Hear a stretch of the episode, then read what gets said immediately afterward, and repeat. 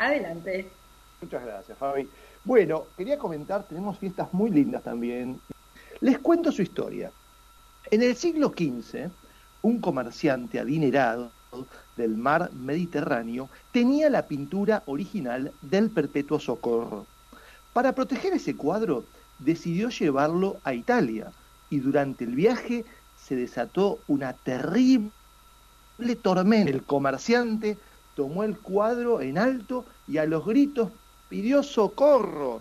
Y en ese momento el mar se calmó. Estando ya en Roma, este mercader enfermó y antes de morir le hizo prometer a un amigo que lleve la pintura a una iglesia ilustre de la ciudad, ¿eh? en Roma donde estaba.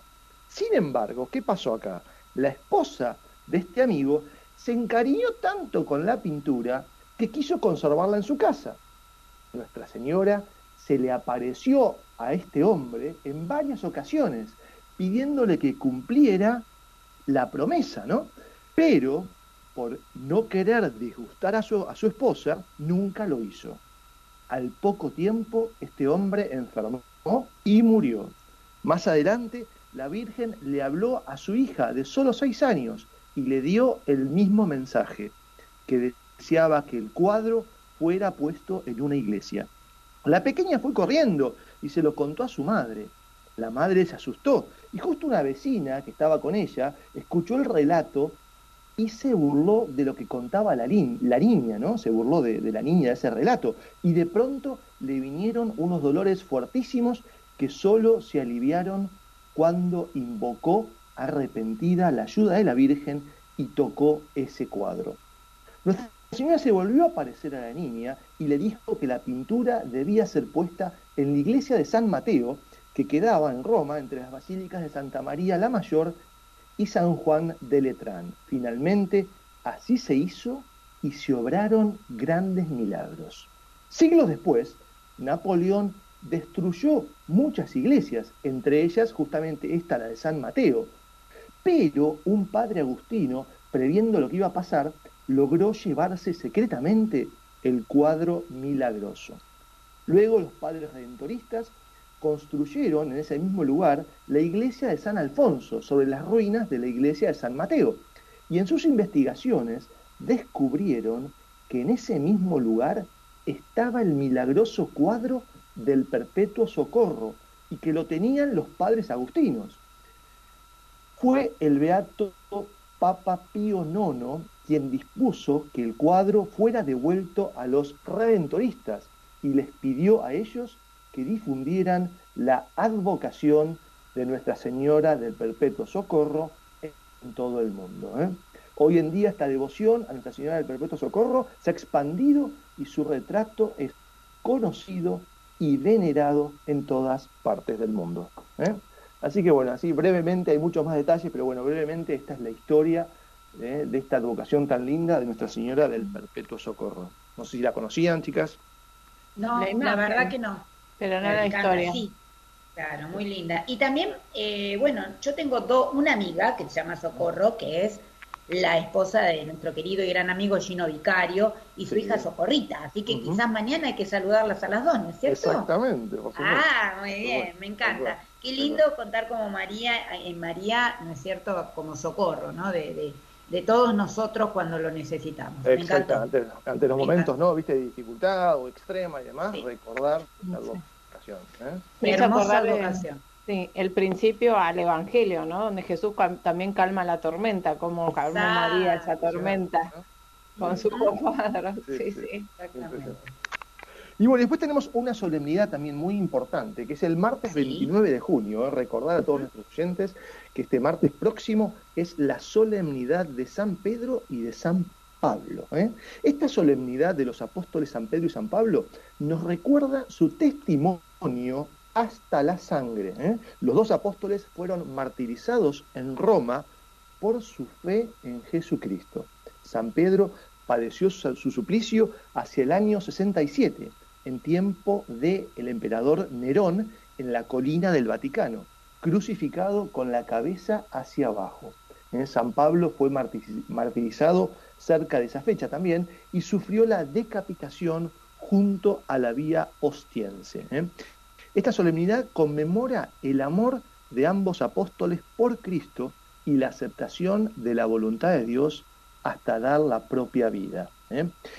Podemos decir también que es una solemnidad especial por su catolicidad, ¿no? Porque la Iglesia celebra en ellos no solo la gloria de su martirio, ¿no? De haber entregado su vida por Cristo, ¿no? Justamente en testimonio de su fe, sino también el misterio de su vocación apostólica. ¿eh? Uno, San Pedro, la vocación apostólica hacia Israel, y otro, San Pablo, hacia los gentiles, hacia los paganos. ¿eh? La celebración nos invita especialmente a renovar nuestra fidelidad a la Iglesia, al Papa y a través de ellos a Jesucristo. Si nos preguntamos qué nos enseña la vida de San Pedro, nos enseña que a pesar de la debilidad humana, Dios nos ama profundamente y nos llama a la santidad. O sea, más allá de todos los defectos que podía tener San Pedro, logró cumplir con su misión. ¿eh? Por eso con su ejemplo nos enseña que para ser un buen cristiano hay que esforzarse y proponérselo cada día, ¿eh? proponernos cada día que quiero ser santo. San Pedro en una de sus cartas justamente nos dice, sean santos en su proceder como es santo el que los ha llamado. ¿eh? Sabemos que el Espíritu Santo puede obrar maravillas en un hombre común y corriente, como era San Pedro, llevándolo a superar los más grandes obstáculos. Si vamos a la vida de San Pablo, ¿no? el intelectual San Pablo, ¿qué nos enseña? Nos enseña la importancia de la labor apostólica de los cristianos. ¿eh? Todos los cristianos debemos ser apóstoles, anunciar a Cristo comunicando su mensaje con nuestra palabra y con nuestro ejemplo. ¿eh? También nos enseña el valor de la conversión. Nos dice que debemos obedecer a Cristo, nuestro Señor, dejando nuestra vida de pecado para, comenzar cada día una nueva vida dedicada a las buenas obras y al apostolado. ¿eh? Si pensamos en la conversión de San Pablo, podemos decir que tuvo los siguientes pasos. Primero, Cristo quien lo buscó, ¿no? Cristo buscó la conversión de Pablo y le tenía una misión concreta. San Pablo, recordamos que vio a Cristo en el camino a Damasco y lo reconoció como hijo de Dios. Pablo vivió el amor que Cristo le dio. No solo aceptó este amor, sino que lo abrazó durante toda su vida. ¿eh? De ser él el principal perseguidor de los cristianos, se convirtió en el principal propagador de la fe católica. Su vida fue un constante ir y venir, fundando comunidades cristianas, llevando el Evangelio y animando con sus cartas a los nuevos cristianos en común acuerdo con San Pedro. ¿eh? Bueno, podemos decir también que estos mismos pasos son los que Cristo realiza en cada uno de nosotros, en cada cristiano. ¿no? Nosotros podemos dar una respuesta personal a este llamado, así como lo hizo San Pablo en su época acorde a sus circunstancias, a las circunstancias propias de su vida, también cada uno de nosotros hoy puede dar ese paso y abrir de par en par nuestro corazón a Cristo. ¿eh? Así que bueno, recordamos esta, esta solemnidad tan linda entonces el martes 29 de San Pedro y San Pablo.